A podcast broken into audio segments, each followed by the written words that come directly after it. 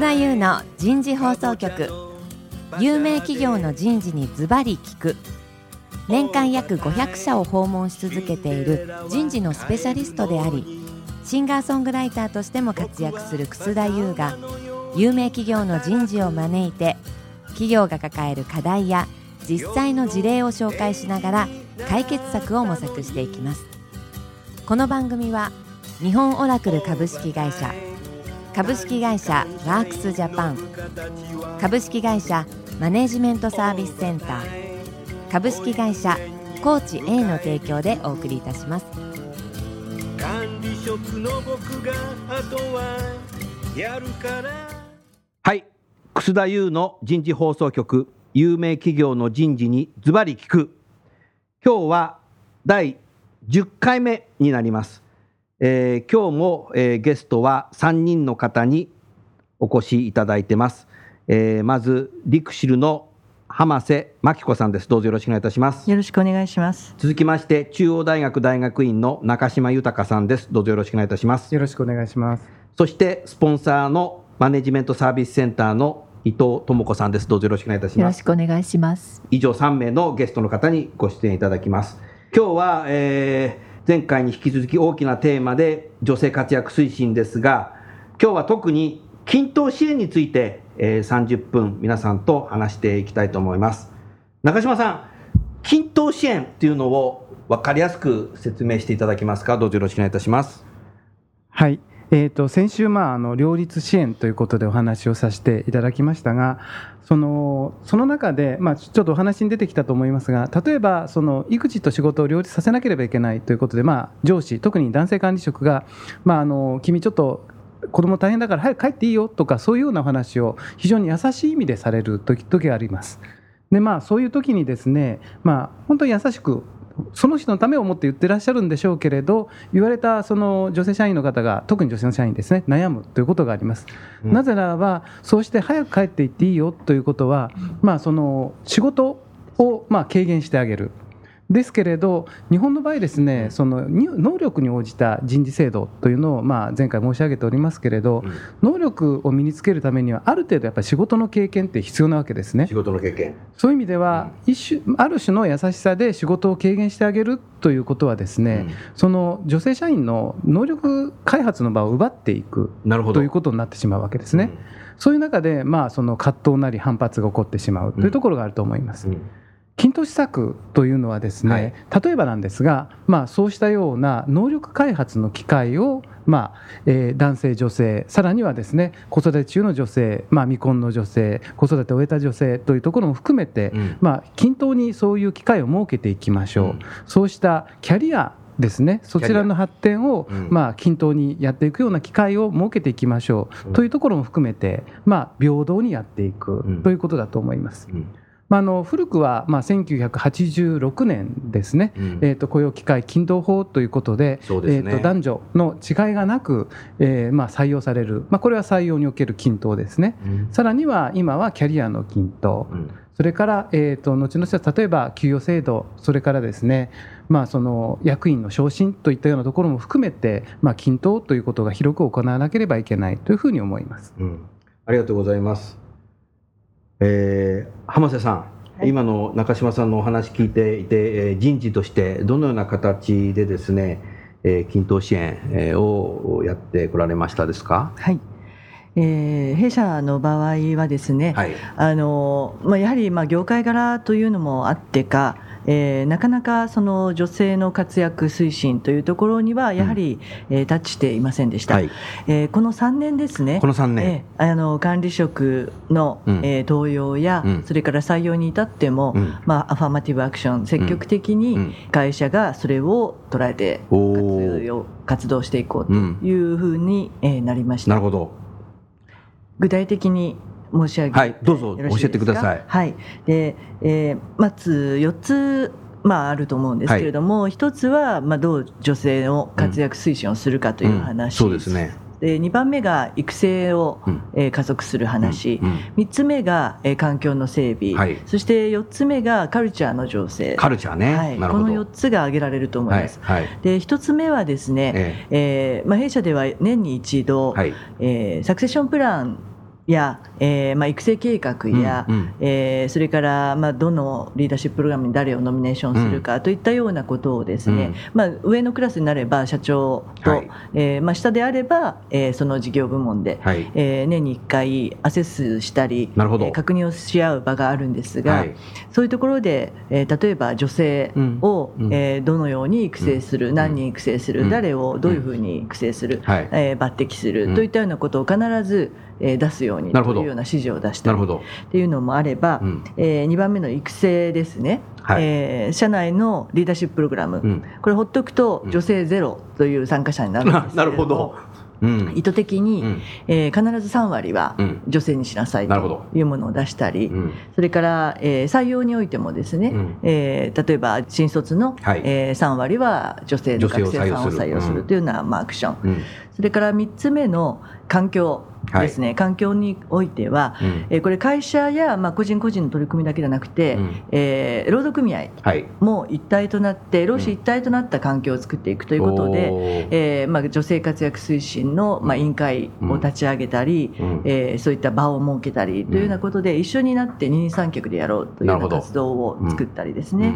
それから、えーまあ、最後、フード情勢、これはもう本当にあの地道にですけども、イントラで、うん、えー、配信をして、はいえー、例えば、えー、男性の上司が、うん、自分はいかにその女性活躍を推進しているかというコメントをこうそうなんだ。チェーンメールみたいな形で素晴らしいですね。でもそれやると1点もで1点目もできてくるね。そうなんですで、まあ、そこでそのできる人はできるんだよなそうです。ねそこでまあ否定的なこと書くわけにはいかないのでええ、あの基本上司は皆さんポジティブにそうすると書いてる本人が、ね、そうですね。マインドを自分が変えていくというそのポジティブサイクルに入るというような仕掛けをやったりですね。あのかなりこれは会社として意図的に、うん、えー、まあ戦略であるということでですね、うん、進めてまいりました。なるほど。ありがとうございます。中島さん今の話聞いてていかがですか？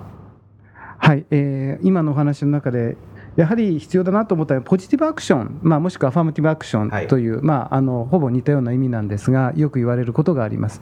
でこうしたことがやはりあの女性活躍推進の中で非常に大事になってくる、はい、なぜならばそれは数というのは非常に大事になってくるからですね。なるほど。あのいろんな企業で活躍されてる女性というのは昔から多分いらっしゃったと思います。うん、でまあずいぶん昔ですとそういう方がいわゆるロールモデルという言い方をよくされるんですけれど、はい、そうしたロールモデルという人がいらっしゃるのはいいんですが、うん、非常に数が限られている時にですね、うん、それがなかなか広まっていかないというのがあると思うんですね。うんでポジティブアクションというのを欧米の会社では非常によく使っておりますけれど、はいその背景にある考え方はですね、うん、えーと、ハーバード大学で教えておられたモス・カンターという研究者おられます先生がおられますけれど、はい、そのカンター先生のですね、えーと、トークン理論というのがあるんですね。これはあのトークンっていうのは例えばあのニューヨークの地下鉄とか乗るときにこう買わなきゃいけない切符の代わりにそのコインみたいなのを買うんですがそれをトークンというふうに呼ぶんですがそうしたある意味の象徴なんですね、うん、そういう女性活躍をしているという象徴を作ってはいけない、うん、そういう考え方ですね、えー、象徴という扱いをすると、うん、その人を目指せと言われてもいやあんなにはできないよとかあんなふうになりたくはないというような意見がよく出てきます。なるほど。それはですね例えば、いやあの人は子供がいないからだとか、たまたまあの人人はご両親が働いてらっしゃらなくて面倒見ていただいてるからその子育てできるんだとかいう話になっちゃうんですね。うんうんそうするとですね私はああいうふうにできないからまあそうでない道を選びましょうとかもう会社は続けられないとかなるほどそういう話になるわけです。うん、ですのでカンターさんはそこの中で、はい、いやそうじゃなくてそうした活躍する人の数が増えていくことによって、うん、そうした特別扱いがなくなるおなるほどなるほど。そういうことをそれはすごいことだねまあ、そういう意味でその数という増やしていくこれが大事だと思います。うん、でまああの安倍内閣の202030ですね、うん、あの指導的な立場のポジションにまああの30%の人が女性が、ね、30%が女性であるようにしようと、うん、そういうふうな掛け声がここから起こっているのだと思います。なるほど。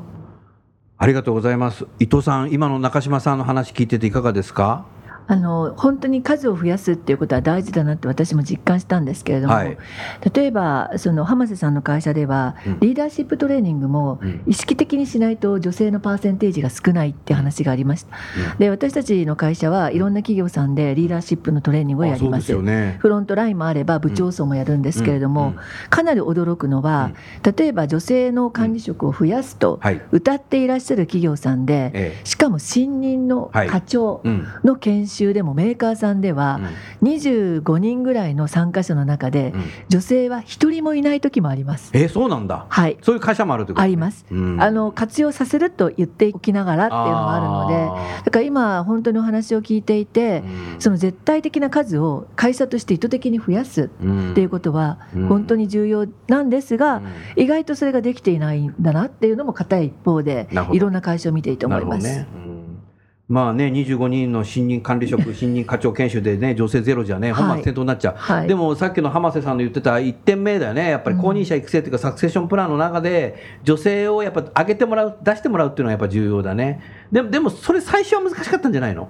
はい、あのもうこれはかなりトップダウンでトップダウンで。え進めるしかないというところでクォーター制みたいにしてるの何割女性でなきゃいけないとか、そういうことそうですね。はい。あの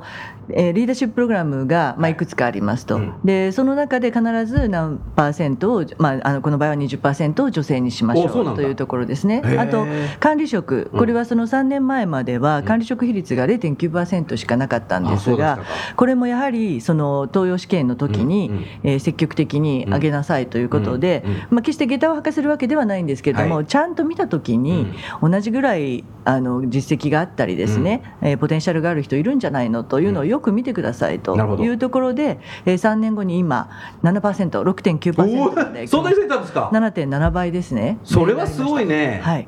でただあの先ほどあのおっしゃられたロールモデル、うん、でこれは私も社内で話すときに、はい、あのロールモデルはいないよって言ってます。あの方や社員に対してはですね。うん、であの思うにはやはり例えばロールモデルの人がいたとしても、うん、その人と全く同じ時代背景や環境や、うん、まあ、家族環境も含めてあと仕事の内容も含めて、あの全てが同じ人っていうのはありえないわけですよね。コピーペストじゃないと。でかつ、女性のロールモデルは女性じゃないといけないのかっていうところもありますよね。別に男性でもいいわけですよね。でっていうところから考えて、そのロールモデルがいないからできないっていう人は確かにいるんです。でもそういう人にはこう言ってます。えー、例えばあなたが一人っ子で、はい、私お姉さんかお兄さん欲しかったのに、っていうのと同じことだと。なるほど。どうどうしようもないことを言う,、言うんではなくて、やっぱり自分自身がどういうふうにキャリアを作っていきたいかとかこの機会をどう享受していきたいかとか、やっぱり実行自立していくことの方が大事で自分がロールモデルになればいいじゃないというようなことをやっぱり言ってます。なるほど、うん、いやすごいねこの話は素晴らしいなというふうに思いました。まあ今ね、先ほどあの浜瀬さん、下駄を履かせるわけじゃないでしたけど、でも長年、今まであの男性はあの下駄履いて管理職になってきたんだから、そろそろ女性に譲ろうよという 考えももう一つ、僕あるのかなという今、話聞いてましたけどね。なるほどな。中島さん、今の浜瀬さんの話聞いてていかがですか？はいあのやはりですね今の、まあ、草田さんおっしゃいましたように、うん、下駄を履かせてなぜ悪いということを下駄を履かせてなぜ悪い？社内で考えるべきだと思いますね、うん、あの均等施策、均等支援というふうに言うと、これ、誤解されてるのは、男女一緒に扱わなければいけない、うん、要は女性を男性と同じにしなきゃいけないという発想が必ず出てくるんです。うん、いや無理というよりも、えーと、今の段階では先ほどの数の問題を言いましたけれど、女性を男性より優遇しなきゃいけないっていう意味の本当は均等施策でなければいけないわけですね。でこれはあの歴史的にやはりその女性の役割、まあ、社会の中の役割分担という形で、その社会の中の参画が遅れていたという女性の立場からすると、そういう意味ではその社会的なそのハンディもありましたし、それからそのまあ私たちのまあ20代の頃ですとやっぱり女の子は短大でいいよなんていうような、まあ、両親なんかもそういうのを持っておりましたしそういう中でやっぱりハンディキャップを持っていた、うん、でそこを今いきなり一緒に扱うというのはやっぱり無理なので、うん、そういう意味ではですねその逆差別だっていうふうに言われるかもしれませんが、うん、あえて今の段階でやるしかないのかなと、うん、ですのでアメリカなんかの場合にはこれあの女性の社会参画の方の問題もありますけどあとマイノリティ、うん、えーと、いわゆる人種だとか、まあ、そのあとはですねセクシャリティというようなところでですね、あえてそうしたその逆差別に近いことをやっていく。というのが、まあ、あの政策として進められておりますけどそうしたところをもうそろそろ取る段階に来てるのかなというふうに思います。うんうん、ちなみに逆差別と意識もですね、これよくよく考えてみると、はい、そのなぜ逆差別かと思うかということですね。なるほど。この根っこには、本来は自分が優遇されるべき自分の方が立場が上もしくは能力が高いと見られてもしょうがないんだけど、うん、なぜ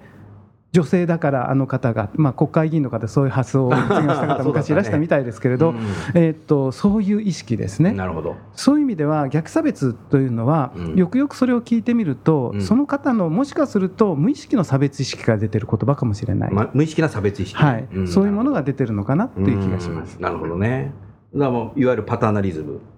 そうですね。パターナリズム。そうですね。自分は本来はこうであるべきだ、というところの意識が強いのかもしれない。なるほどいやありがとうございます。伊藤さん、今の話聞いてていかがですか？何かございますか？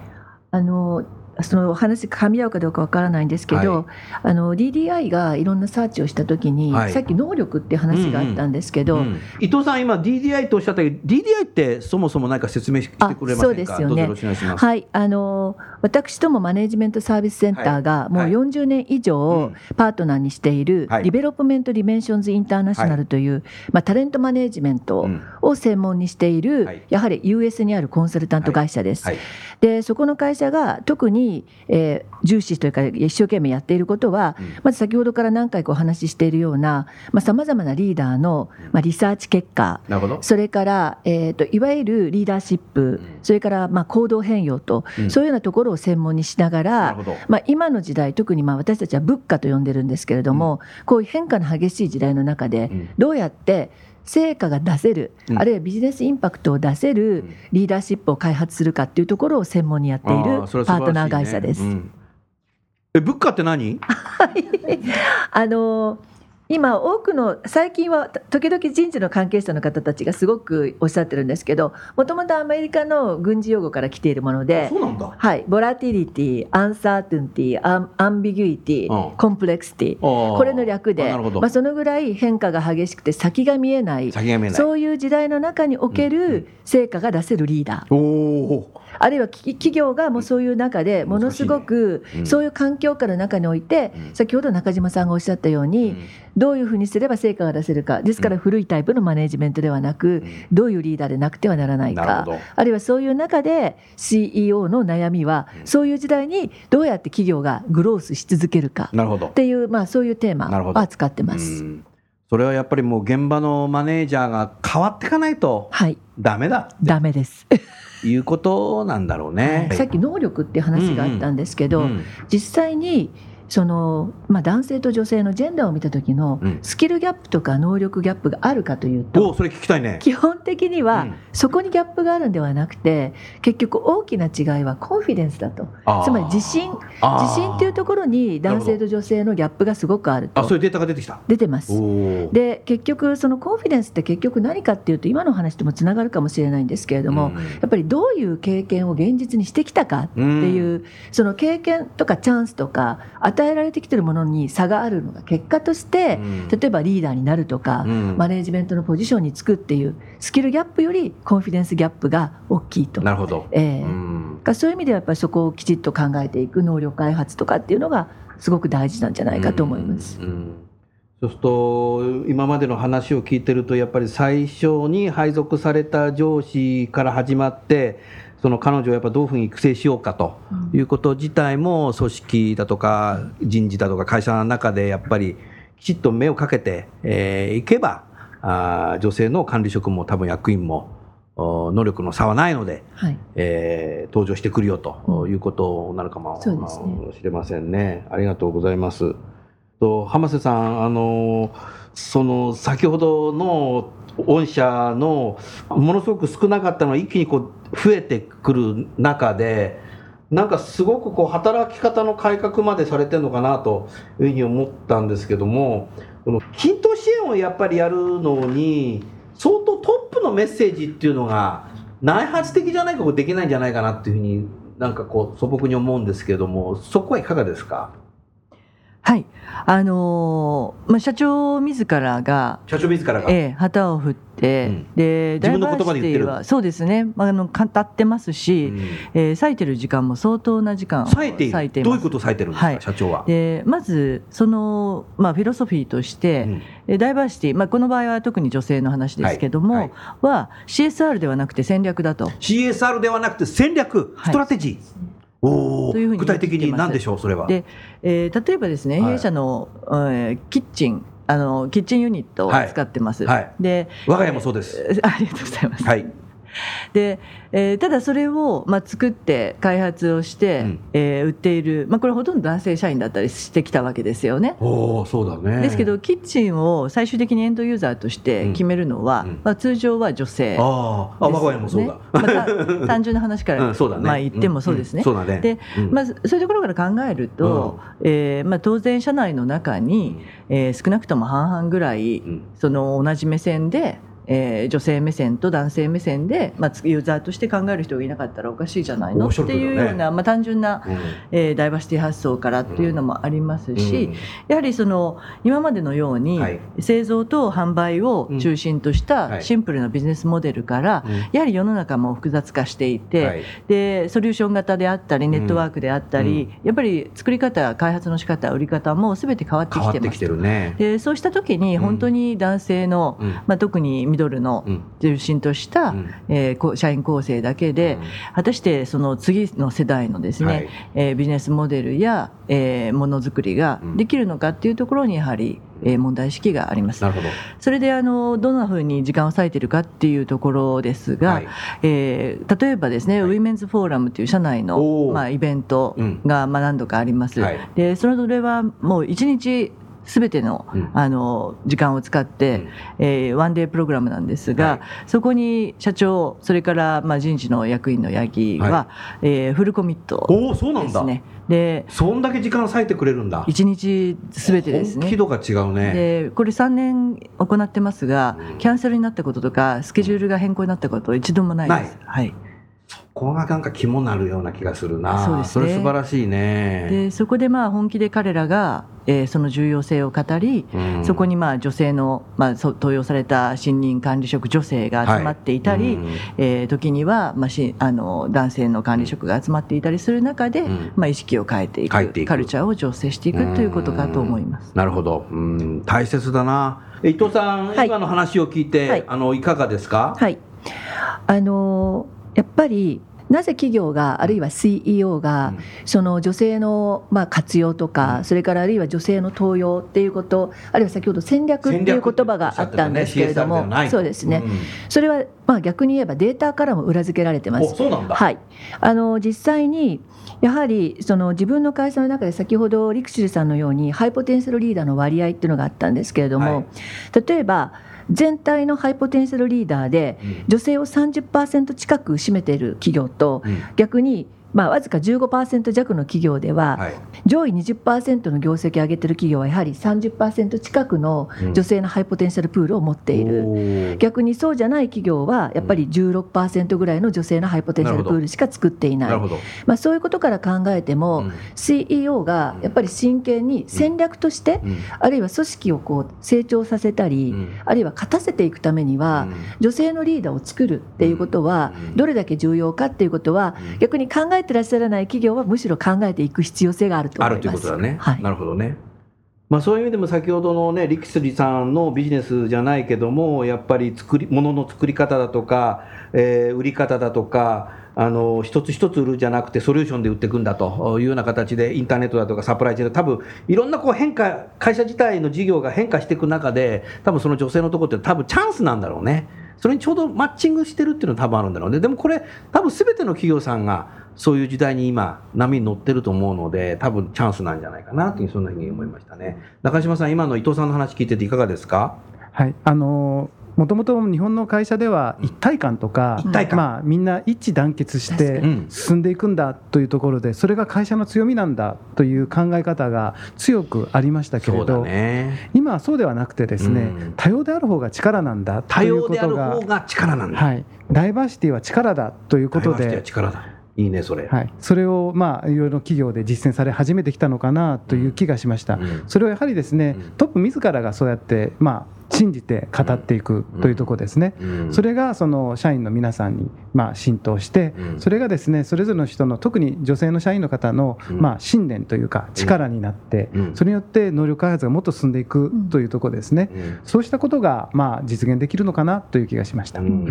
あと今の話からいくと、あじゃあ今な、はい、中島さんのお話から、あの実際にその先ほどのグローバルリーダーシップフォーキャストの例を挙げさせていただいたんですけど、はい、今 CEO、まあ、いわゆる企業の経営者が考えている課題の中にいかにイノベーションを起こすかとか、ね、あるいは顧客価値を創造していくかっていうことがすごい最大のテーマなんですね。で結局じゃあどうやったらイノベーションが起こるか、あるいはどういうふうにしたら顧客価値が生まれてくるかっていうのは今お話がありましたけど、結局多様な視点あるいはいろんな人の考え方っていうものが入っていかない限りなるほど。それは生まれてこない。おっしゃる通りだ、まあ、そういう意味では、うん、あの私も、えー、と昨年度なんですけどやっぱり日本のメーカーさんで、うん、トップ自らが、やっぱり会社のイノベーションとかチェンジを起こしていくっていうことを関連づけて、ダイバーシティ、うん、まあそれがまあ当面は女性っていうことを取り組んでいる会社はやっぱりあります。なるほどね。わ、はい、かりやすいねそれはね。浜瀬さんいかがですか？はい、まさにその通りだと思いますね。はい、ですから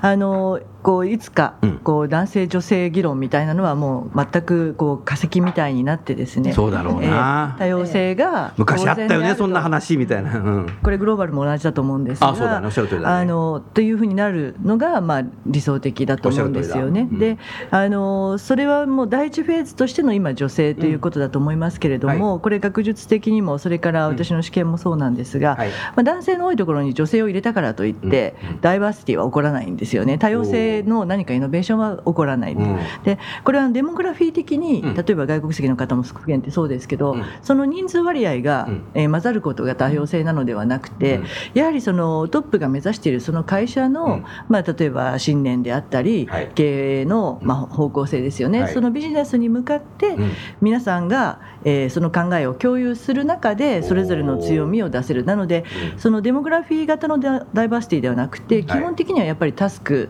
いろんな能力のある人や経験がある人が、えー、どれだけ混ざってるかそれで同じ方向を目指せるかっていうことなんじゃないかと思うんですね。でそれが、まあ、そもそも女性からでも入れていかないと、その多様性って実現できないよねっていうことなのかなと私は思っています。ありがとうございます。中島さん、今の話聞いてて、最後に中島さんに今日はまとめてもらおうかなと思いますけど、いかがですか？まあ、その多様性を推進していくという中で、まあ、その均等施策というのは、今日お話をしてるんですが、はい、その均等施策を進めていっ